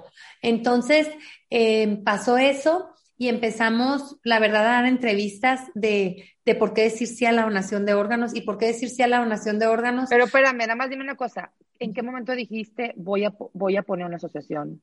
En el hospital. una, una Mi fundación. mamá, mi mamá fue la que dijo. Entonces, mi mamá fue la que me dijo, tenemos que hacer esto. Y le dije yo, mamá, sí. Y en eso se acercó mi papá y me dijo, ¿de qué hablan? Mi mamá dice que tenemos que poner una fundación. Órale, va. Ella fue la actora intelectual de todo esto. Entonces, cuando yo me fui a Disney, ves que te conté, a los tres días nos fuimos a Disney. Cuando regresamos de Disney, me habla por teléfono mi mamá. Me dice, oye, tu papá te quiere decir algo. Me pasa a mi papá. Me dice, oye, queremos ir a verte. Llegan mis papás a México. Nosotros vivíamos en México, ellos viven en Sinaloa. Llegan con un, de verdad, una carpeta de estas de diseñadores como con 20 logos. ¿Cuál, cuál logo te gusta? Y yo, ¿logo de qué? ¿Para qué? Para la fundación. Este, ¿y qué nombre le quieres poner? Y yo, ¿cómo? Sí, ya estamos trabajando. Y yo, ok. Yo lo único que les voy a pedir es que la fundación se llame Ale. Porque todo lo que se haga va a ser en nombre de él. Entonces, pues se llama Ale por el Ale. Y bien chistoso, porque ya después, si tú ves el logo de la fundación, es un corazón con dos personitas sosteniendo el corazón y dice Ale. Yo me llamo Adriana y mi marido se llama Luis Eduardo. si juntas Ay, no puede ser. sale. Ajá. Wow. Entonces les digo, y eso lo descubrió otra amiga, no sé cuántos años después me dijo, Adriana, ¿te diste cuenta que son tú y el bebo? Adriana y Luis Eduardo sosteniendo el corazón de tu hijo que entregaron. Y yo, ¡Ah! no, no lo había visto, nunca lo había visto. Wow. Ajá, entonces digo, muchas muestras de, de, de, de amor y, de, y, de, y, y, del cielo y de alegría que hay en, en, todo este proceso, ¿no?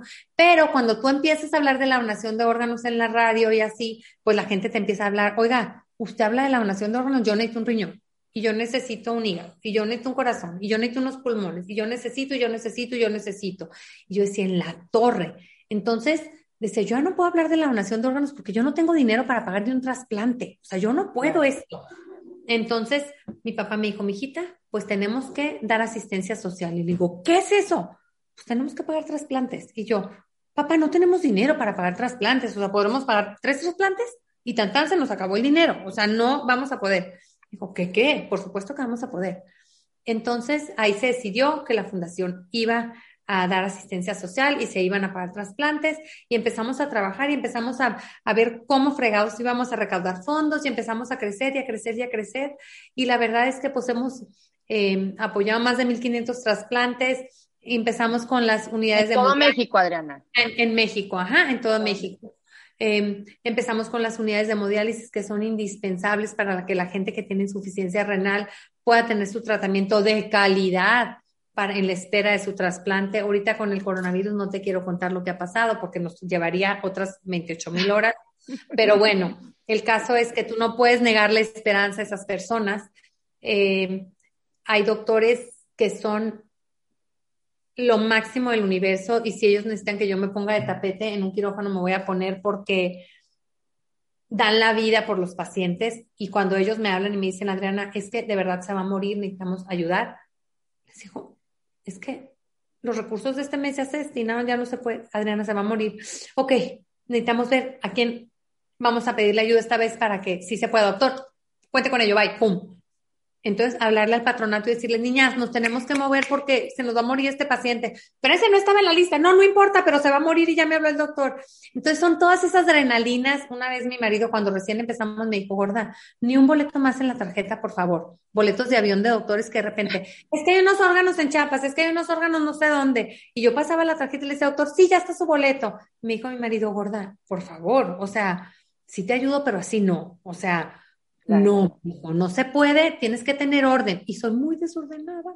Bendito Dios, soy desordenada porque nunca, nunca mido. O sea, nunca mido hasta que me dicen, ya te pasaste. O sea, no mido, gracias Dios que soy desordenada. No mido. Entonces yo me voy como así, como hilo de media. Les digo, no me importa, me voy, me voy feliz.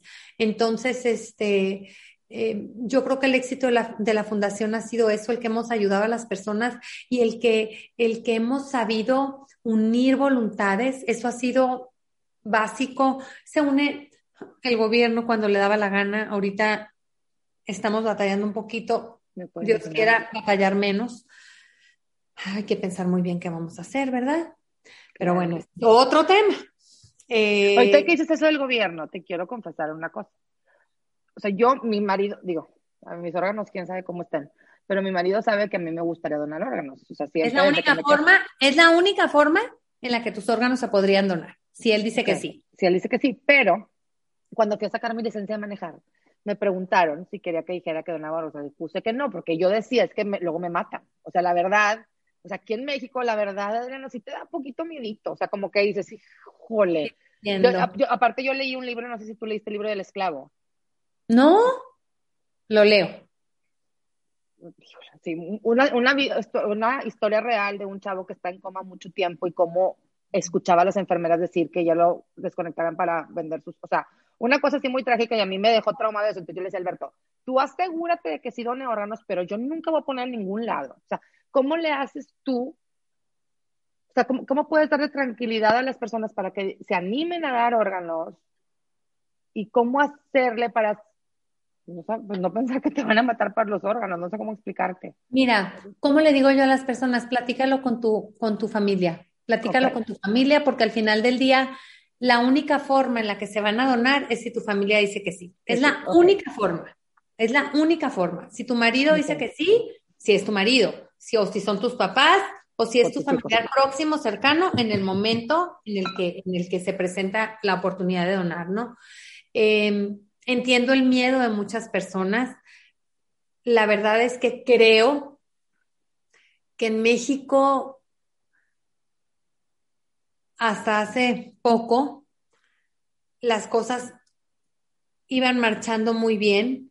Hubo una pausa, está, hay una pausa generalizada, hay una pausa tremenda. Ahorita los, los trasplantes que estamos haciendo los estamos teniendo que hacer en hospitales privados. Privados. ¿Por qué? Porque los públicos, pues no hay forma.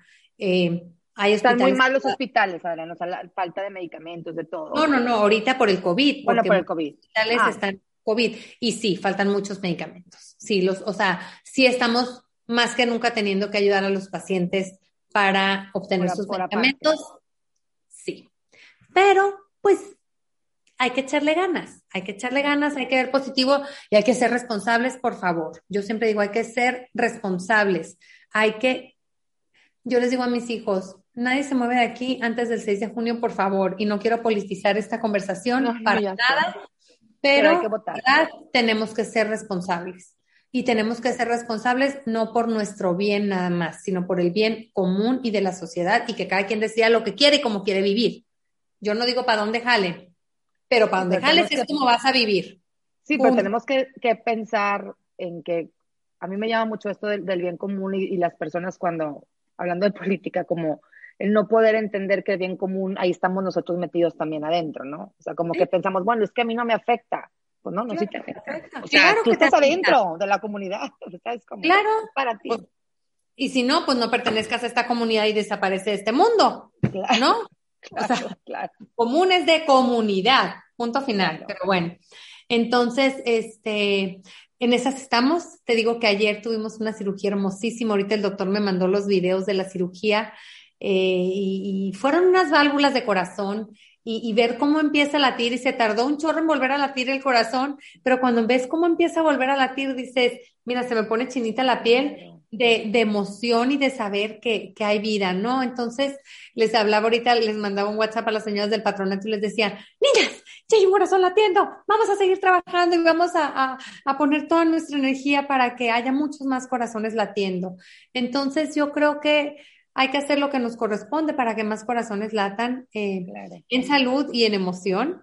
Eh, muchos tenemos la oportunidad de, de, hacer latir corazones dentro de nuestros hogares y también es importante que lo hagamos. ¿Por qué? Porque no tiene que haber una enfermedad, no tiene que haber una cruz pesada ni que se note para tener diariamente en las cosas ordinarias, como lo dijiste tú, esa oportunidad de hacer sentir bien al de al lado. ¿Por qué? Porque muchas veces no sabemos qué hay en cada una de esas personitas. O sea, yo sé cuando alguien tiene insuficiencia renal, yo sé cuando alguien tiene insuficiencia hepática, yo sé cuando alguien es unas, unas córneas, lo sabemos y los médicos lo saben, pero también hay males del alma que debemos abrazar y querer y, y yo creo que, que, que, es también importante alimentar esa parte en nosotros para poder eh, transmitirlo. Yo soy de la creencia de que tenemos que prepararnos, tenemos que leer y y darnos a manos llenas, y darnos a manos llenas, no nos quita, no nos quita. Cuando tú te das a manos llenas, no te quitan nada, aunque tú creas en tu humanidad tonta, que te quitan, no quita nada. Oye, me da risa porque ahorita que esto, te va a hacer reír lo que te voy a decir, pero a veces cuando, no sé, cuando tengo que dar algo de dinero, limón, no, siempre digo, yo sí estoy por ti mañana por mí. Y te lo juro que desde que yo empecé a hacer esto, te reír, pero siempre me pasa que, híjole, no traigo dinero, ya sabes, de que no traigo dinero para pagar el estacionamiento ni un peso. Y te lo juro que siempre me pasa que voy al carro y en una cajita, que yo ayer no había dinero, siempre digo, ¿de dónde está saliendo el dinero? Porque hay, haz de cuenta que son 12 pesos, me salen, encuentro 12 pesos. Y te lo juro que digo, así va, y así, y así me digo que soy bien convenenciera. Y así me la, y así me la está bien, está bien. Dios nos quiere así, Dios nos quiere como sea, nomás nos quiere haciendo conciencia de que, de que hay que movernos, de que hay que movernos. Y voy por ti, mañana por mí, luego siempre, yo te juro que cuando no traigo no digo, algo va a pasar que va a salir dinero. O sea, la vez pasada te lo juro que hasta le hablé a mi marido, le dije, Alberto, no traigo un peso y no sé cómo voy a salir de aquí. Entonces, Karina, no puedo, estoy vuelta loca, es que bueno, ahorita resuelvo. Y en eso me acordé yo, sí traigo dinero. O sea, yo, yo ya me había ido El ya. de la bolsita de... Exacto. Sí. Pero bueno, así es. Oye, Adriana, dime una cosa. Ahorita que dices del Día de las Madres, ¿es el día más pesado para ti? Fíjate que mucho tiempo lo fue, mucho tiempo lo fue, me podía muchísimo. Eh, la última canción que me cantó el Ale fue una que seguramente has escuchado. eh, por eso Dios inventó a las mamás. Ay, claro, sí. Siento yo que lo hizo genial. sí. Eh, fue la ¿Estabas en kinder, estaba en el kinder, ajá. Y dejé de ir a los festivales mucho tiempo.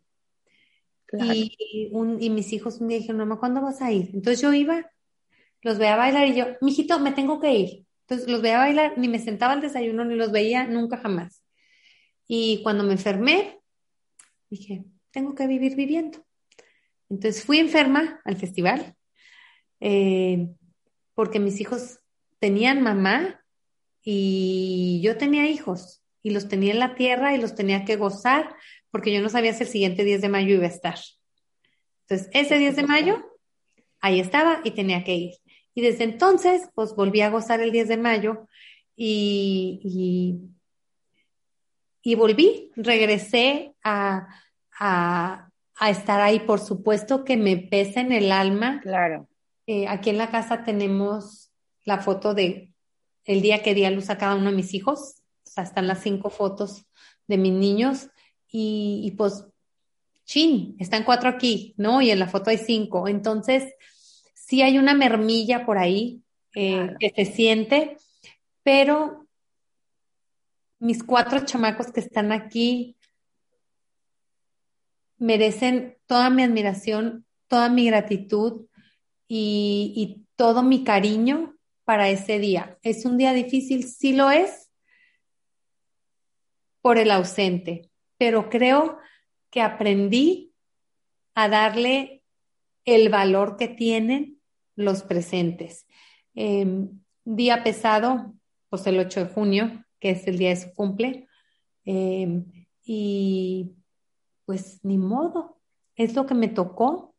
Eh, creo que aprendí a comunicarme con él y a ser conchuda con él y decirle, a ver, si no vas a estar, resuelve algo, ¿no? O sea, no nomás, no nomás no estés, o sea, que valga la pena claro, que no claro. estés, que valga la pena que no estés, resuelve tal cosa, resuelve tal cosa.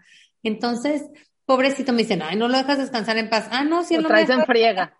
Sí, él no me ha dejado descansar en paz a mí ni un día desde que se fue. Entonces, claro. pues son intercambios que tenemos por ahí entendidos. Una cosa te pesa, o sea, yo porque te digo, no puedo entender, ¿te pesa igual ahorita que hace varios años o cada vez es más fácil?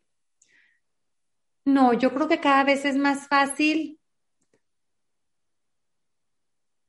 eh, la aceptación. Ya. No el dolor. No, la ausencia ni el dolor, sino la aceptación. No, el dolor, yo creo que con ese me voy a morir. Yo creo que con ese me voy a morir y pues ni modo, me tocó. Es como una cicatriz, como un, como, pues no sé, como... Te quitaron una pierna. Me podaron y me voy a morir con esa, con esa ausencia hasta, o sea, hasta que llegue al cielo yo, ¿no? Espero llegar como mi marido. Siempre dices, cuando llegue al cielo, ¿qué te lo asegura Y yo? Ay, Ay no, no, no, claro, o sea, no, no, le, le, estoy echando ganas para llegar, o sea, no seas no, malo. No, claro que vas a llegar. Sí, pero fácil no es. No, Entonces, este, yo creo que el dolor es el, es el mismo, eh, la ausencia es la misma, la aceptación es más grande. Entonces, eh, las distracciones también son, son mayores y eso ayuda mucho. Entonces, yo como les digo a mis hijos, déjenme amarlos, o sea, déjenme amarlos lo más que pueda. Yo soy muy apapachona, ellos no son tanto, pero pues ni modo, me aguanto algún día. Algún día tendré nietos que van a jalarme los pelos. Claro que sí. Oye, Adriana, dime una cosa, ¿qué le pudieras decir a gente que haya vivido lo mismo que tú, a papás, a mamás, a hermanos? Tú lo viviste. ¿Qué palabras te gustaría, aprovechando que nos está escuchando, que a lo mejor hay gente que ha perdido a alguien que nos está escuchando, ¿qué les dirías tú? Que a mí me consoló muchísimo el saber que que cada uno nos vamos a ir hasta que nos tengamos que ir. Y no se trata de edad, se trata de cumplir con eso a lo que fuimos llamados aquí. Y, y para lo que estamos aquí es para ganarnos el cielo, no estamos para otra cosa. Entonces, si todavía no estás trabajando en ganarte el cielo, ponte a trabajar. ¿Por qué? Porque es momento de hacerlo, es momento de, de, ir armando esos cimientos para, para escalar y para llegar. Eh, porque yo creo que todas las personas que tenemos a alguien en el cielo no concebiríamos no llegar a un reencuentro con ellos, ¿no? Y, y, por supuesto que a mí me hace mucha ilusión y me consuela saber que Él va a estar y me va a abrir la puerta el día que yo llegue, que espero que sea cuando yo ya sea muy, muy viejita eh, antes no me veía muy viejita, antes decía yo, me da igual mañana pasado. Entiendo que eso era porque yo traía algún tipo de depresión y de tristeza y me decía, ya me vale si me muero mañana. Yo espero. No, pero aparte, pues estaba, o sea, cuando, creo que cuando tienes, creo yo, te digo, no lo puedo entender porque no me no he perdido un hijo, este, pero cuando tienes a alguien allá, pues dices, bueno, pues no voy a estar con los de aquí, pero voy a estar con el de allá. Entonces, como que tienes estas dos cosas, ¿no? Ese consuelo de saberlos allá, ese consuelo de saber que nos están esperando y que, y que, y que nos vamos a volver a reír con ellos. Y que nos vamos a volver a reír con ellos. Y sobre todo una cosa, y te prometo, Carolina, que lo digo y lo sostengo si Dios hoy aquí se me apareciera con Alejandro de la mano y me dijera, ahí te va tu hijo de vuelta, ¿lo quieres? Yo le diría que no, gracias. Y no le diría que, y no le diría que no por mí. Por mí, por supuesto, se lo arrebataría y aquí lo abrazaría con todo. Pero yo sería muy injusta con Alejandro. Porque Alejandro ahorita ya tiene lo que todos queremos. Y yo le estaría arrebatando a mi hijo ese lugar al que yo quiero llegar, pero yo sé que tengo que merecerlo. A él Dios se lo regaló.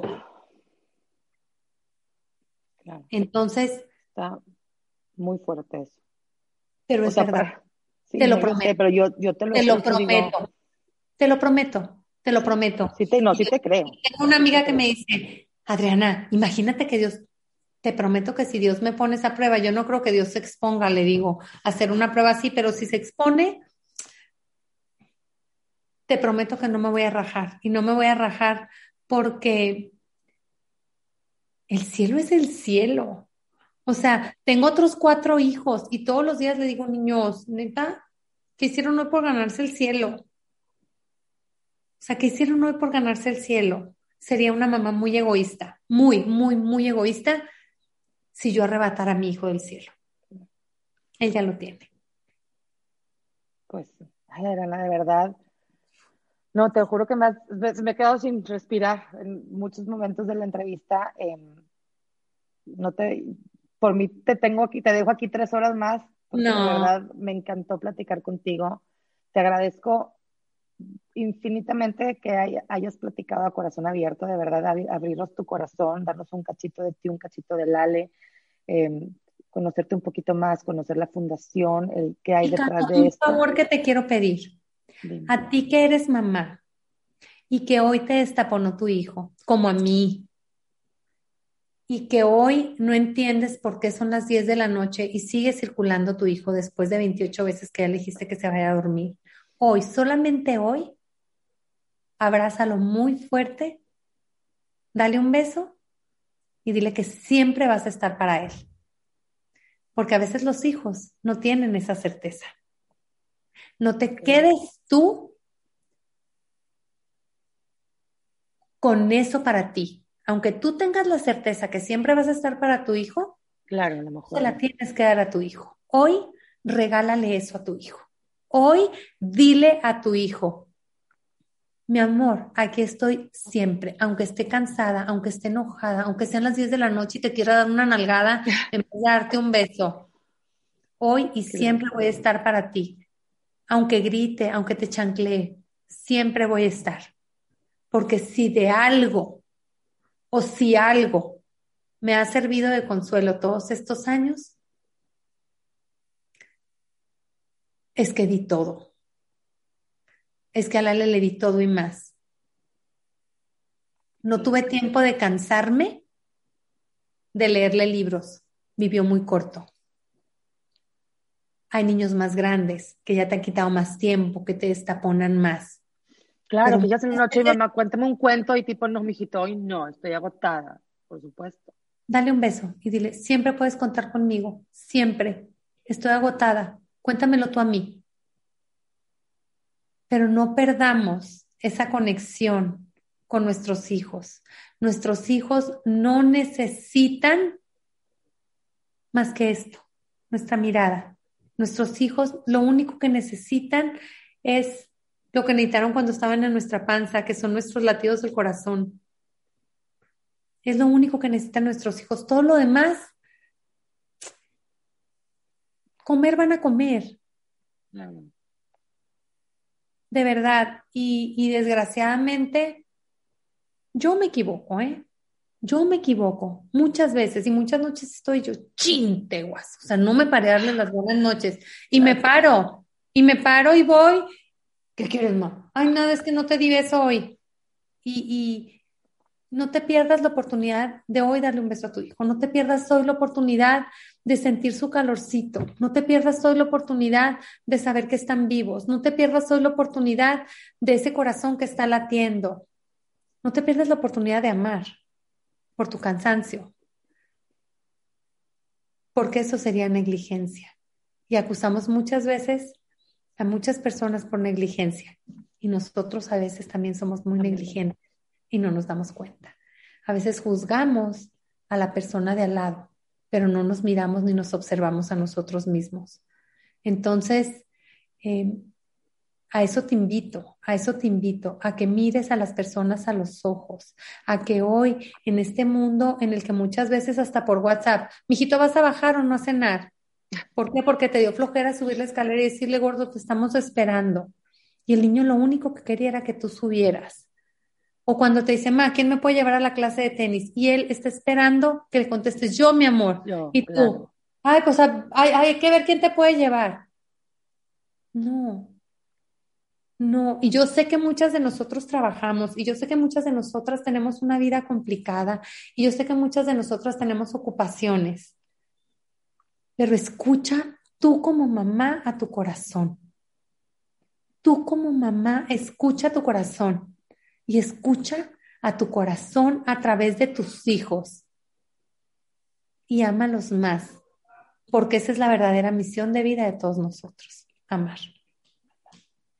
Ok, Bárbara, yo me quiero soltar, quiero berrear, pero me estoy conteniendo porque estamos en vivo. no, no, no, ya. Buenas noches, pues. Buenas noches. Ahí, te lo dejo de tarea, Carolina. Vete a llorar a tu casa. No, no, no. No, para nada. De verdad, es que te lo juro que no sabes lo que fue esta mm, plática para mí. Y verdad, no tienes una idea. Muchas cosas que me decías que dije, no, te juro que sí siento. Digo, no puede ser posible porque usas las mismas expresiones que yo, las mismas frases que yo, este, cosas que yo he traído en mente. Entonces, de verdad, como te lo dije ahorita, con este corazón que tienes, con ese corazón tan grande, no hay manera de no saber que, que, que, estás de parte de Dios y que Dios está en ti. Te agradezco muchísimo tu tiempo, te agradezco porque te cambié la hora muchas veces, te agradezco que estés dispuesta. Yo sé que a lo mejor fue un día a lo mejor más difícil, o estabas, no siempre es fácil hablar de este tema. Yo lo entiendo, eh, creo, que, creo que lo puedo entender. Entonces te agradezco que aún así hayas aceptado la invitación, como te dije antes, que hayas hablado a corazón abierto con nosotros mm. y, y, ojalá te pueda ver muchas veces más y pueda platicar contigo muchas veces más. Me dejaste, de verdad, me dejaste con el corazón abierto, pero lleno. Ay, qué bueno, qué padre. Me encantaría cuando vaya a Monterrey le voy a decir a la Erika que nos junte para echarnos un café y reírnos, porque esta vida también es de reír, también de, tomar un tequilita, de cantar, de gozar y como dice Fátima, mi hija, fiesta, fiesta. Fiesta, fiesta, me encantaría, te lo juro, me encantaría. Muchísimas gracias. gracias a ti y que Dios los bendiga a todos de verdad. Y si estamos del lado de Él, estamos del lado de lo que jala. Del buen lado. Del buen lado, de, lo que jala y de lo que funciona. Gracias a todos. Que Dios los bendiga. Buenas noches. Si te gusta el contenido de este podcast, suscríbete y compártelo. Y si quieres saber más de mí, puedes encontrarme en Instagram en arroba caroelosua. De todo corazón, gracias por ser y gracias por estar aquí.